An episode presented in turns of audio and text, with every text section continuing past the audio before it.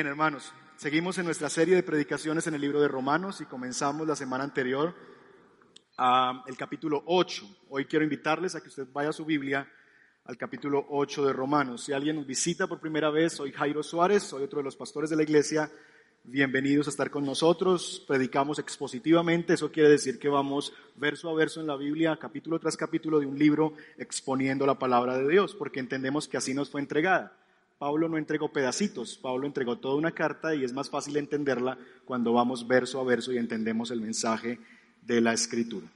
Bien, entonces a Romanos capítulo 8 y hoy vamos a estar trabajando versículos 5 al 8. Romanos 8 del 5 al 8. Bien, solamente como para ubicarnos un poquito de en qué dejamos la historia la semana anterior, nosotros estamos hablando del ministerio del Espíritu Santo, ¿verdad? Dijimos que el Romanos capítulo 8 nos habla del Espíritu Santo, que en 26 versículos la palabra Espíritu Santo aparece 19 veces. Eso nos habla de un énfasis especial del autor en la persona del Espíritu Santo. Y dijimos la semana anterior que nosotros batallamos en medio de una naturaleza pecaminosa, que es como una bacteria. ¿Recuerdan la analogía? Que la naturaleza pecaminosa es como una bacteria dentro de nosotros a la cual hemos intentado estirpar de nosotros, sacar de nosotros a través de dos mecanismos. Número uno, a través de la ley. Nos tomamos la medicina llamada la ley de Dios, obedecíamos, nos esforzábamos por obedecer la ley, pero dijimos que esta bacteria es tan perversa, tan poderosa, que tuvo el poder de adaptarse a esa, a esa medicina, a la ley, y de hecho ahora se hizo resistente al efecto de la ley, como lo hacen algunos bacterias que se hacen resistentes a los medicamentos, a los antibióticos.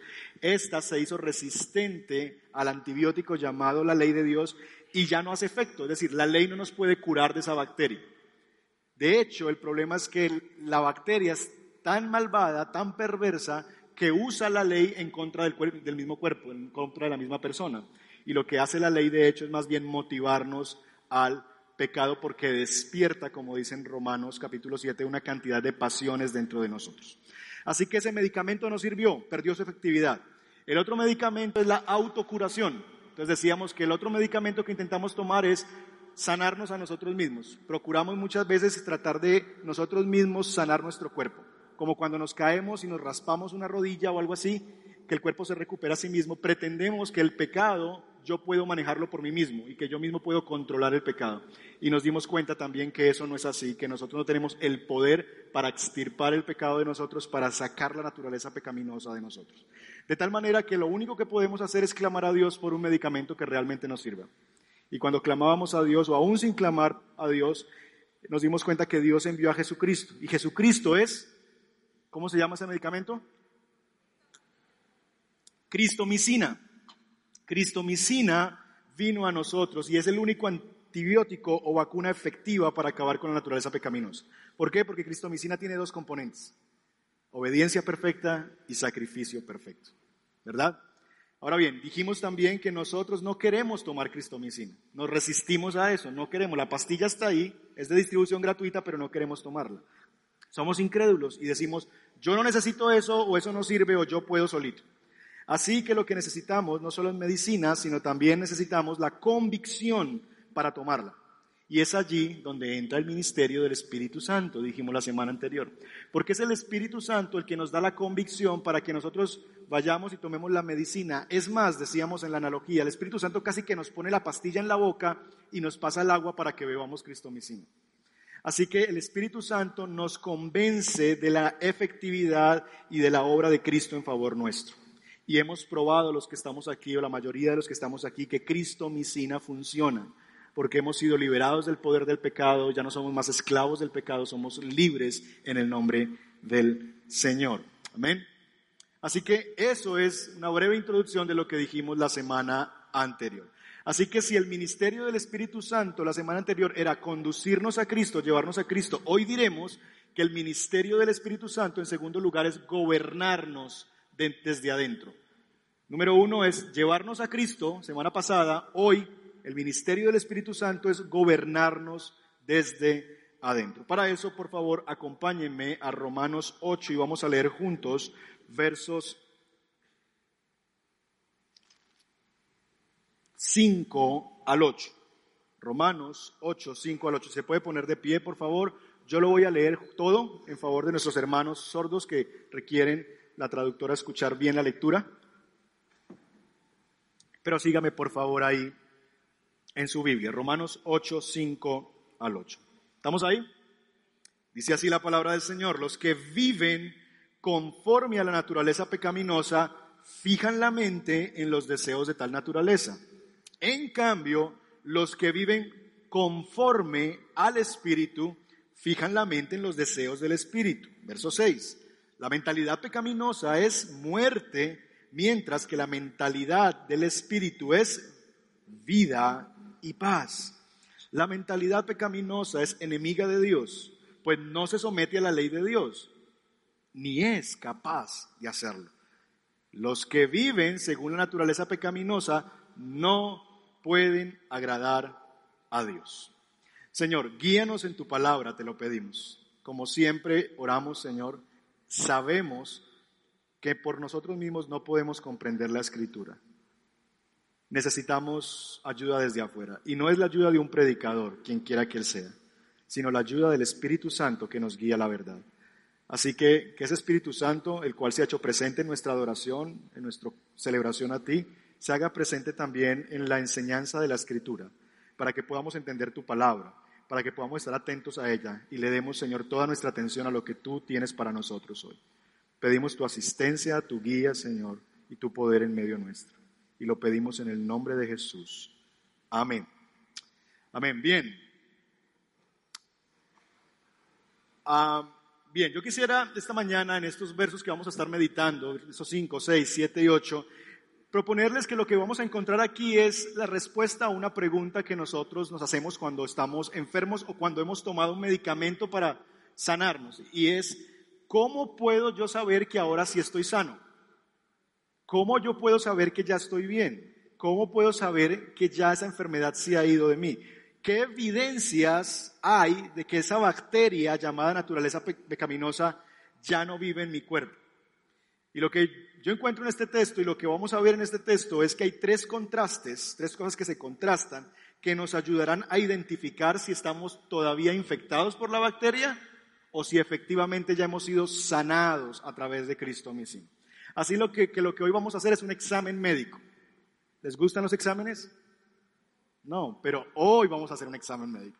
Porque es importante que usted sepa, ¿sigo enfermo o ya he sido sanado? Es decir, hoy va a salir positivo o negativo, ¿verdad? Como cuando usted iba y íbamos a la prueba de embarazo y de sangre y uno iba todo nervioso y no quería abrirse sobre. ¿Será sí, será no? ¿Verdad? Y depende de tu situación, si estás casado, si estás buscándolo, te vas a alegrar con el sí. Pero si no, si eres un adolescente, si tienes 15 años o fue algo entre comillas, que no estabas buscando y sale un sí, pues te dará tristeza. Hoy vamos a hacer ese examen y vamos a ver si estamos realmente sanos o no. ¿Estamos? Así que arranquemos. Versículo 5 nos inicia con la siguiente expresión. Los que viven conforme a la naturaleza pecaminosa. Los que caminan o los que viven conforme a la naturaleza pecaminosa. La nueva versión internacional dice así, los que viven conforme a, pero la palabra original en el idioma original y como traduce por ejemplo Reina Valera es los que andan, ¿verdad? Los que andan según la carne. Y yo creo que esa es una mejor traducción, honestamente, porque la palabrita, que es la palabrita en el idioma original, peripateo, pateo, de patear, ¿verdad? Patear, es una palabra que indica precisamente eso, la acción de caminar hacia algo. Así que la idea que se expresa aquí es que nosotros podemos llegar a saber si estamos sanos o enfermos según la forma en que caminamos. Según la forma en que caminamos. Y esa palabrita que yo les decía hace un momento, básicamente lo que expresa es la idea de imitar. Y es como un acto que se concibe como seguir a alguien caminando sobre las marcas dejadas por sus pies. ¿Recuerdan esa típica imagen de la playa donde alguien ya ha pisado ahí? Bueno, esta palabrita tiene como la implicación de que ya las huellas están trazadas, lo que yo hago después es pisar en los mismos huecos que dejaron esas pisadas, transitar por la misma senda o pisar las mismas huellas marcadas por otros pies que caminaron antes que yo. Así que lo que se nos está comunicando aquí es que hay una forma de imitar.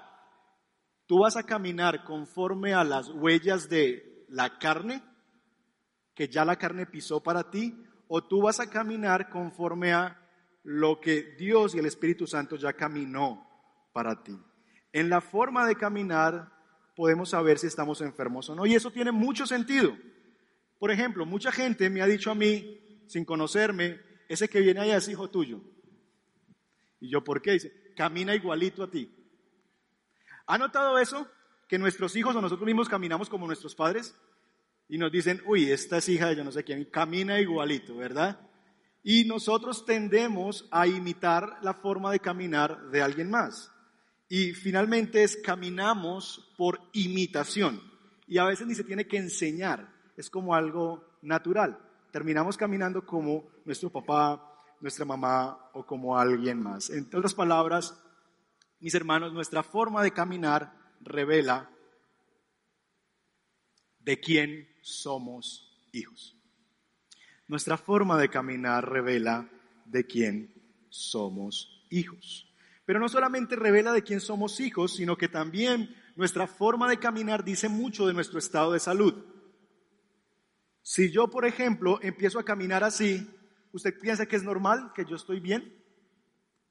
Dice, ay, tan charro que camina el pastor. No, usted va a decir, ¿qué le pasó al pastor? Porque él camina de esa manera. La razón es que nuestra forma de caminar dice algo acerca de nuestro estado de salud. Por ejemplo, tengo un par de amigos aquí en la iglesia que, que a través de la forma de caminar de su hijo descubrieron que él tenía un problema, ¿verdad? Y por ejemplo, a los niños hacen eso. El tema de, por ejemplo, si tiene displasia de cadera y todas estas cosas se revela a través de la forma de caminar. Así que muchos de nosotros podemos presentar enfermedades que se detectan a través de la forma de caminar. Las anomalías al caminar, por ejemplo, se pueden deber a enfermedades o lesiones en las piernas, ¿verdad? O en los pies, o en el cerebro, en la médula y hasta en el oído interno. Cuando usted sufre de vértigo, por ejemplo, ¿usted cómo camina? Como, como borracho, ¿verdad? ¿Usted qué se bebió? No, no, no, tengo vértigo. Y usted empieza como, porque se afecta algo internamente que básicamente se comunica en la forma en que usted está caminando. Así que la forma de caminar también nos dice mucho de nuestro estado de salud. Y lo que Pablo está diciendo aquí es que hay dos formas de caminar. Una forma de caminar buena, que dice que estás en buena salud, y una forma de caminar mala que te muestra que estás todavía enfermo con la bacteria llamada naturaleza pecaminosa. Y lo primero es que el primer contraste que se evidencia es en el versículo 5 los que viven o andan conforme a la naturaleza pecaminosa, mírenlo en su Biblia, versus, final del versículo 5, los que viven conforme o andan según el Espíritu. Ahí está el contraste. Entonces, andar según la naturaleza pecaminosa. ¿Qué significa eso? La palabrita que se nos explica aquí, naturaleza pecaminosa o carne, es más bien toda actuación que nosotros tenemos que nos lleva a depender a nosotros mismos para salvación. Es decir, hay un contraste entre la carne y el espíritu. Yo puedo depender de los medios de Dios para mi salvación, el Espíritu de Dios, ¿verdad? Que es el que nos conduce a Cristo, o yo puedo depender de los esfuerzos de mi carne para llegar a Dios. Lo que se está contrastando no es una vida, inicialmente, no es un estilo de vida, no es que los borrachos son los que andan conforme a la carne y los sobrios son los que andan conforme al espíritu. No, eso va a venir después. Aquí el contraste es en qué estás confiando. Gálatas capítulo 3, verso 3 dice lo siguiente, no lo lean, yo se lo leo. Habiendo comenzado por el espíritu, les dice Pablo a la iglesia en Galacia, ¿van a terminar por la carne?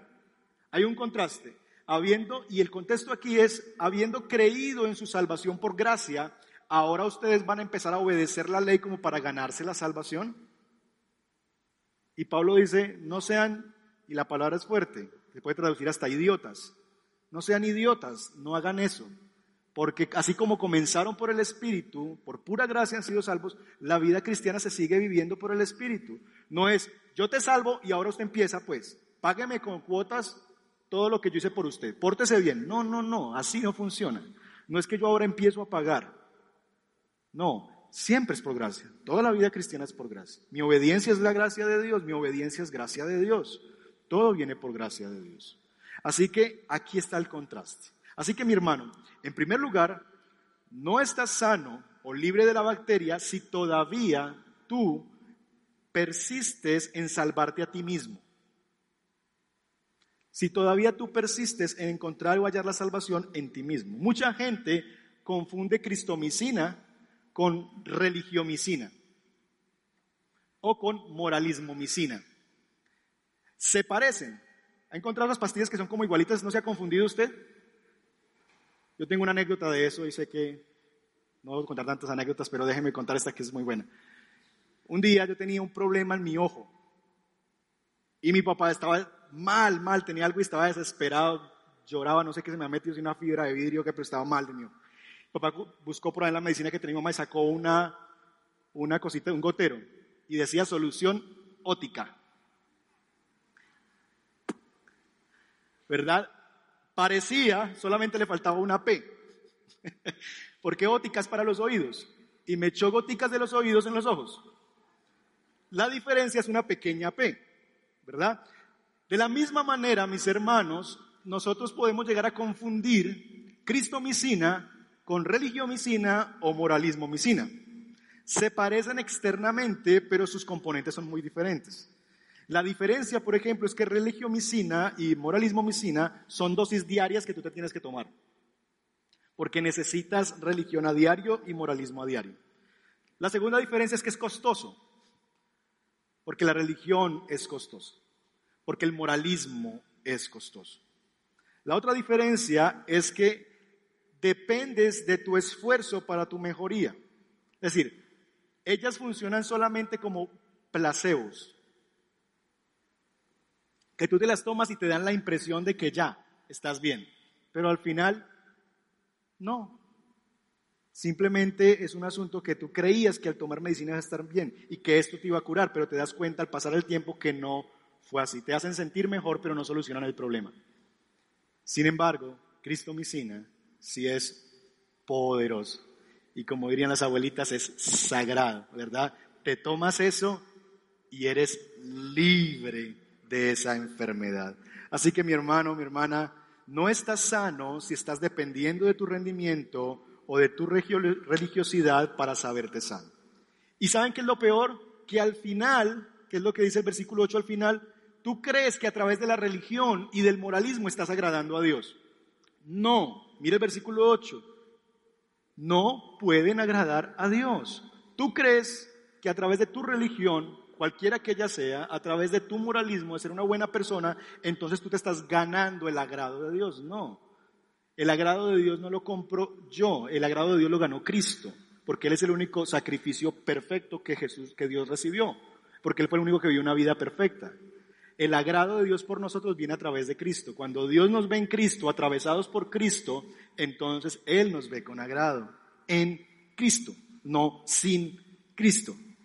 Así que eso es lo que nosotros muchas veces caminamos. Y Jesús lo dijo, este pueblo de labios me honra, pero su corazón está lejos de mí. ¿Y sabes qué? Dios no quiere tus sacrificios. Él quiere que tú recibas su sacrificio. Repito eso, Dios no quiere tus sacrificios que subas Monserrate de rodillas, que le prometas nueve domingos y que vengas el día de la final del mundial a la iglesia. Él no pide sacrificios, Él quiere que tú recibas sus sacrificios. Si tú estás aquí como, uy Señor, con esto te muestro que tú eres lo más importante en mi vida. No. No. Hazlo porque tú amas a Dios y Dios es más importante que esto. Pero te surge natural, no te surge como un tema de, uy, pastor, no sabe el sacrificio que estoy haciendo. No, si lo haces por eso, pues a Dios no lo sorprende eso. Deberías estar aquí por gusto y por la libertad que te da Dios y por la gratitud de que Él es mejor que esto. Así que Dios no quiere tus sacrificios, Él quiere que recibas su sacrificio. Pero no, esa es la manera mala de caminar. Si estás caminando así, sigues enfermo. Pero ¿cómo me doy cuenta si estoy sano? Bueno, hay otra forma de caminar y es la forma de caminar según el espíritu. De nuevo, carne se contrasta con el espíritu. Ahora bien, mire la palabra espíritu que aparece allí. ¿A qué espíritu se está refiriendo? Muchos leen este texto y lo que creen es, mire, ya no andes conforme a la carne, es decir, tu cuerpo. No le des, camina según el espíritu, tu alma, tu interior. No. Como diría un tío mío, no confundas a doña Ramona con una marrana mona. No confundas cajamarca con una caja marcada. Porque este espíritu no está hablando de tu espíritu, está hablando del espíritu de Dios. Mire la E mayúscula, eso hace la diferencia.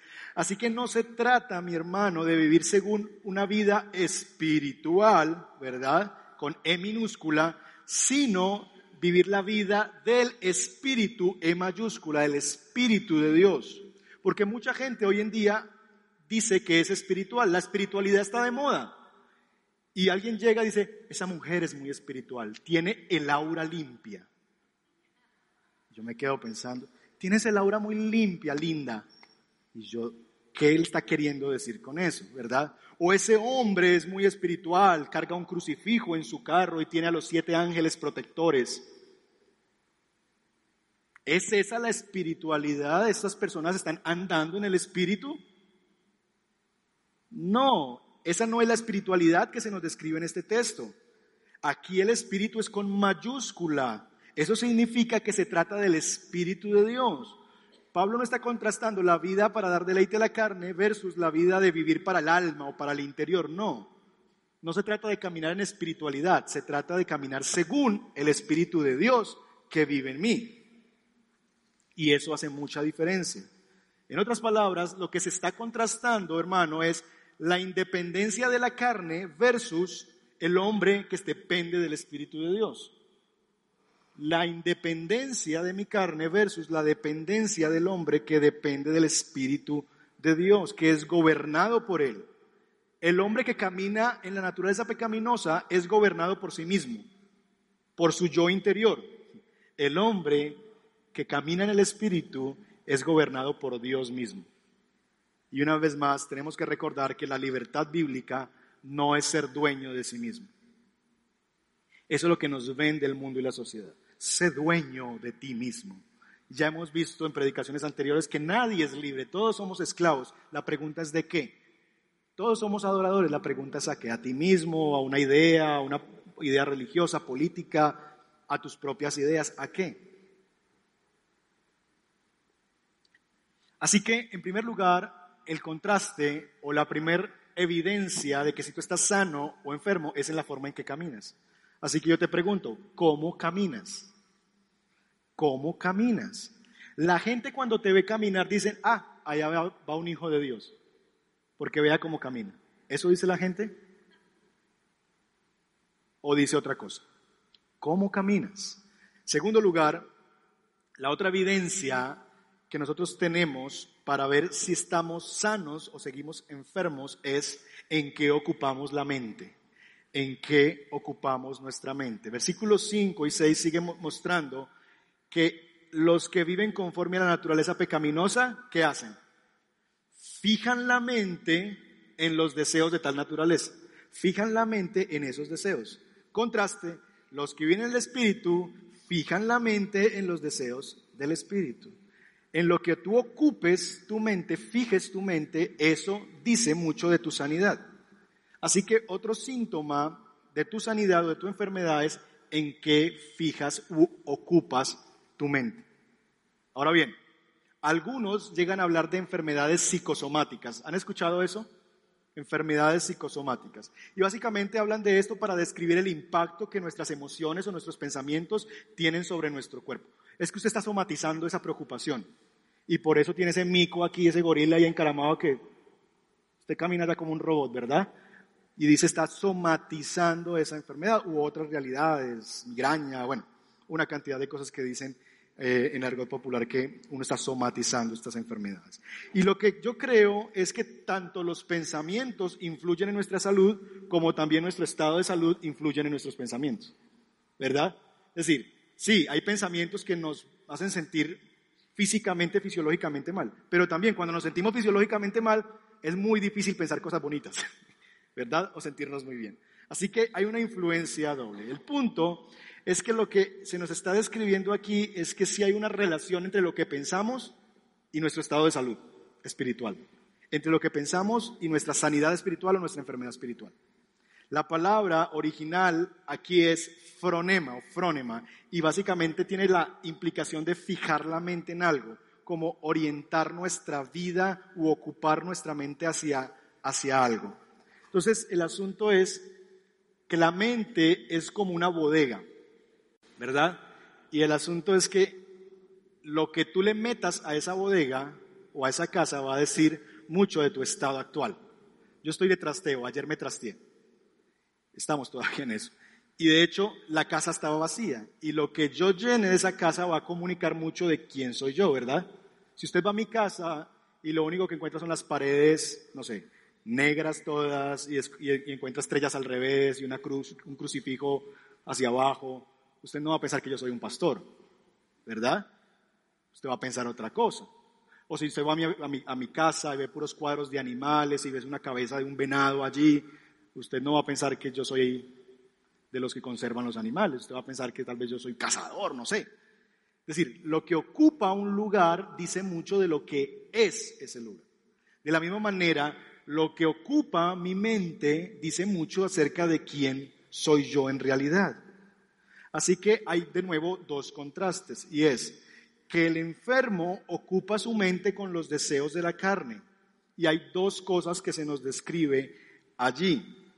Número uno es que el que está poniendo su mirada en los deseos de la carne solo piensa en lo terrenal. Y así, se nos describe. Es decir, una manera en que yo puedo ver que todavía estoy enfermo es si mi mente solamente está pensando todavía en lo terrenal. Una evidencia de que la bacteria todavía vive es y que no he tomado cristomicina es que solamente estoy pensando en lo terrenal. Mire cómo dice Filipenses capítulo 3, verso 19. Su destino es la destrucción. Adoran al Dios de sus propios deseos y se enorgullecen de lo que es su vergüenza. Solo, ¿qué cosa? Piensan en lo terrenal. Solo piensan en lo terrenal, su destino es la destrucción. Conecte eso. Cuando tú solamente piensas en lo terrenal, lo que está diciendo eso de ti es que todavía no eres libre de la naturaleza pecaminosa, porque tu destino es la destrucción. Así que toda nuestra vida tiene que ser evaluada alrededor de lo que estamos pensando nosotros. Este hombre que sigue todavía enfermo, esta mujer, todo tiene que ver con lo terrenal. Solamente piensa en mi dinero, en qué empresa voy a trabajar, con quién salgo, qué me pongo, el último celular, el carro de moda, dónde voy de vacaciones, mis relaciones, mis redes sociales, cómo me vendo allí, etcétera, etcétera, etcétera. Todo lo que habla, todo lo que es, tiene que ver con la vida aquí y ahora. Todo es terrenal. Nunca le escuchas hablando ni de Dios, ni de la eternidad, ni de los planes y los proyectos de Dios. No hay tiempo para leer la Biblia, pero cada mañana le llega la prensa al colombiano a primera hora y ¡ra! Colombiano al desayuno. No hay tiempo para leer la Biblia, pero sí lo primero que hago cuando cojo el celular y me levanto es ver mis redes sociales. Cuando voy al baño, que es de esos momentos que uno quiere aprovechar muy bien y se lleva el celular, ¿qué haces con el celular cuando estás en el baño? Redes sociales, hay tiempo y eso es un tiempo muerto, entre comillas. Esta persona solamente piensa en lo terrenal, en ver lo que se pone aquella, en dónde fue Falcao, dónde fue vacaciones James, etcétera, etcétera, etcétera. Está tan cautivado por lo terrenal que es lo único que se preocupa y ocupa su mente no está pensando en qué dice Dios, sino qué dijo ese personaje, qué dijo este actor, qué dijo esta persona y no qué dijo Dios. Su mente se ocupa de lo terrenal. Segundo lugar, sigue anhelando los deseos de la carne. Su corazón está aún amando lo que hacía, aunque tal vez ya no lo haga con la misma frecuencia, él se lamenta por ya no hacerlo. Es decir, ya no hace eso que antes hacía, pero sigue anhelando eso. En vez de decir, gracias a Dios por lo que soy ahora, Dios cómo me rescató de esto, gracias al Señor, sino que todavía está pensando, ay, cuando yo estaba con una mujer distinta cada fin de semana, ay, tiempos aquellos cuando yo me parrandeaba en las fiestas de flores y llegaba cuatro días después a mi casa. Así que no se lamenta por su estilo de vida anterior, sino que lo añora, lo extraña lo desea. El cristianismo se convirtió para esta persona en un sacrilegio, en una carga dura de llevar. Y la frase favorita es, ay, no, no puedo, es que yo soy cristiano. Hey, vamos para tal lado. Eh. Ay, no, yo no puedo, yo, es que yo soy cristiano. Eso es un síntoma que tal vez todavía no has tomado cristomicina. Tal vez estás tomando religiomicina, tal vez estás tomando moralomicina, moralismo-micina, pero no cristomicina. ¿Por qué? Porque en contraste, el sano ocupa su mente en los deseos del espíritu. Mire cómo lo describe John Stott de una forma preciosa. Se trata de aquello que nos preocupa, de las ambiciones que nos mueven y de los asuntos que nos absorben la mente, el tiempo, los deseos, de cómo invertimos el tiempo y las energías, de aquello en lo cual nos concentramos, a lo cual nosotros nos entregamos. Mire esta frase y piensa si la respuesta a esta frase o lo que se une a esta frase es Dios. Es Dios y sus proyectos aquello a lo cual tú le entregas tu tiempo, tu energía, te absorbe, te mueve, inviertes tiempo, energía, recursos, amor, paciencia. El sano ha experimentado un cambio en sus pasiones. Antes le apasionaba X o Y cosa, ahora le apasiona a Dios, su reino, sus proyectos, sus planes, sus metas, su propio discipulado, la oración, la comunión. Recuerden que la palabrita fronema tiene que ver con ocupar la mente, de tal manera que el sano ahora ocupa su mente y se ocupa en su discipulado, se ocupa de la lectura de la Biblia, se ocupa de la comunión con la iglesia, se ocupa de la necesidad de los hermanos se ocupa de orar por sí mismo y por otros, se ocupa de ofrendar para la obra de Dios, se ocupa por evangelizar a los perdidos, se ocupa en el mundo no alcanzado por el Evangelio, se ocupa para servir a su iglesia, se ocupa de adorar a Dios. En eso se ocupa. Ahora, tal vez no de todo eso en la lista todo el tiempo. Pero son cosas en las que la persona que ha sido sana, libre de esta enfermedad, son cosas en las que esa persona piensa con frecuencia y dirige su vida intencionalmente hacia ellas. Porque es que hay cosas que tú no le puedes pedir a Dios solamente. Ay Señor, yo quiero ser una mujer de oración y se tira ahí en la cama. No, levántese, lávese la cara, vaya a la sala, vaya al baño y ore. Porque esas son cosas que tú le debes añadir a tu fe ay Señor, ¿cuánto quisiera yo tener devoción a Dios? No es algo que le des pedir a Dios, es algo que tú tienes que hacer, es tu responsabilidad. Ay, tan, tan bueno crecer y saber tanta Biblia como el líder aquel de mi grupo.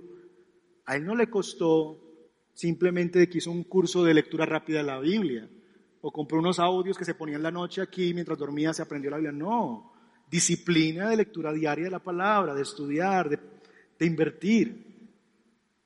Así que esas cosas son fruto de lo que ocupas tu mente. Y la frase favorita de este es, no quiero, soy cristiano. Te lo agradezco, pero no. Chévere, pero no, hay algo mejor. ¿Verdad? Tú me estás invitando a esto y sabes que no, no quiero. No es no puedo, soy cristiano, es no quiero. Hay algo mejor. Hay algo mejor. Y mi mirada está hacia arriba, hacia el Señor. ¿Estamos? En tercer lugar, ¿cuál evidencia hay de nuestra sanidad? Nuestro estilo de vida. Y aquí va a ir rápidamente. Ustedes han leído muy seguramente el texto de Gálatas capítulo 5, las obras de la carne versus los frutos del Espíritu. Yo quiero resumirle esto de la siguiente manera. Básicamente lo que nuestro estilo de vida dice es, ¿estamos gobernados por la carne o por el Espíritu? Si estamos gobernados por la carne, hay un estilo de vida que nos va a identificar. Si estamos gobernados por el Espíritu, hay un estilo de vida que nos va a identificar. Y finalmente, cada estilo de vida, cada cosa que nos gobierna nos va a llevar a una meta. Aquí dice el texto, versículo 6 al final, la mentalidad que proviene del Espíritu es vida y paz. Vida y paz. Versículo 7, la naturaleza pecaminosa, la mentalidad pecaminosa es enemiga de Dios y te conduce a la muerte. Así que eso es lo que vamos a ver aquí, en estos cuadros. Si tú eres gobernado por la carne, este es tu estilo de vida. Así que haga un checklist. Mire estas cosas y chule. Sí, sí, no, no, no. Inmoralidad sexual, libertinaje, idolatría, odio, discordia, celos, arrebatos de ira, rivalidades, disensiones, sectarismo, envidia, borracheras, orgías. ¿Es ese tu estilo de vida? Si esto es en lo que vives, es porque estás siendo gobernado por la carne. Recuerdes, haces lo que haces porque amas lo que amas. Y si estás amando tu carne, eso se evidencia en lo que haces. Si estás amando a tu carne, a ti mismo, a tus esfuerzos, eso es lo que vas a hacer. Y lo que te va a llevar eso como consecuencia es a la muerte. En contraste, si tú amas a Dios y su Espíritu, entonces tu estilo de vida se ha caracterizado por amor, alegría, paz, paciencia, amabilidad, bondad, fidelidad, humildad, dominio propio. Y la consecuencia de eso es que tú vas a vivir una vida de paz, vida y paz. ¿Cómo es tu estilo de vida? ¿Qué produce su vida cuando usted la controla? Déjenme concluir de la siguiente manera. La forma de caminar, la manera de pensar y el estilo de vida, esas tres cosas evidencian si, he sido infectado por la naturaleza pecaminosa o si vivo en el Espíritu. Es decir, dime cómo caminas, dime en qué piensas y dime cómo vives y yo te diré si estás enfermo o estás sano. ¿Clarito? ¿Como el lodo? Muy bien. Segundo lugar, el ministerio del Espíritu Santo es gobernar al creyente por completo. Porque de nuevo, o te gobierna la carne o te gobierna el Espíritu de Dios. Lo que te gobierne te lleva a vivir en un estilo de vida. Y según la forma en que tú vivas, eso te lleva a un lugar o a un destino. Muerte, vida y paz. ¿Claro? Muy bien. ¿Qué tiene que ver eso conmigo, pastor? Bueno, déjame darte tres cosas para que trabajes esta semana. Primero, muchos de nosotros nos han dicho y nos han vendido la idea de hazte tu propio camino, ¿verdad? No sigas el camino que ya alguien más haya transitado. Y eso es muy de esta época, ¿verdad? Eh, y de lo, de lo que se nos vende ahora, de los millennials. Y es, no transites la senda de otros, haz tu propio camino. No trabajes en esa empresa 20 años y los millennials están cada año aburridos de la empresa queriendo cambiar a otra. ¿Por qué? Porque es que yo no nací para eso. El asunto es que si eres cristiano, tienes que caminar el camino que alguien ya caminó. Tienes que andar el camino que alguien ya transitó. Tienes que caminar sobre las pisadas de Cristo. Sigue las pisadas de Cristo. Él dejó ya las huellas marcadas en su palabra. Lo que tú tienes que hacer ahora en tu vida es leer la Biblia, tener comunión con la iglesia para decir, ah, aquí piso Cristo, aquí voy yo. Ah, el siguiente paso es aquí, aquí voy yo. Seguir las pisadas de Cristo. Porque si te haces tu propio camino, la consecuencia que te va a llevar ese camino es muerte, destrucción. Esa es la analogía preciosa de un libro que les recomiendo que lean que se llama El progreso del peregrino, clásico de Juan Bunyan, que es una alegoría, una analogía de la vida cristiana a través de un caminante Así que no desees hacer tu propio camino, sigue las pisadas de Cristo. Dos, te pregunto, ¿en qué fijas tu mente?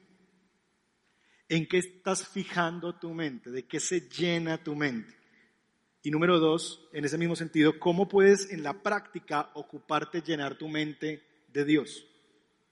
Porque lo que llene tu mente va a decir de tu estado de salud. Así que la pregunta es, ¿en qué estás fijando tu mente? Y si no estás fijándola en Dios, ¿cómo puedes en la práctica empezar a fijarte, a ocuparte, a ocupar tu mente en las cosas de Dios? Y finalmente, ¿qué produce tu vida cuando tú la controlas? ¿Te has preguntado eso? ¿Cuál es el fruto que yo doy cuando yo estoy a cargo?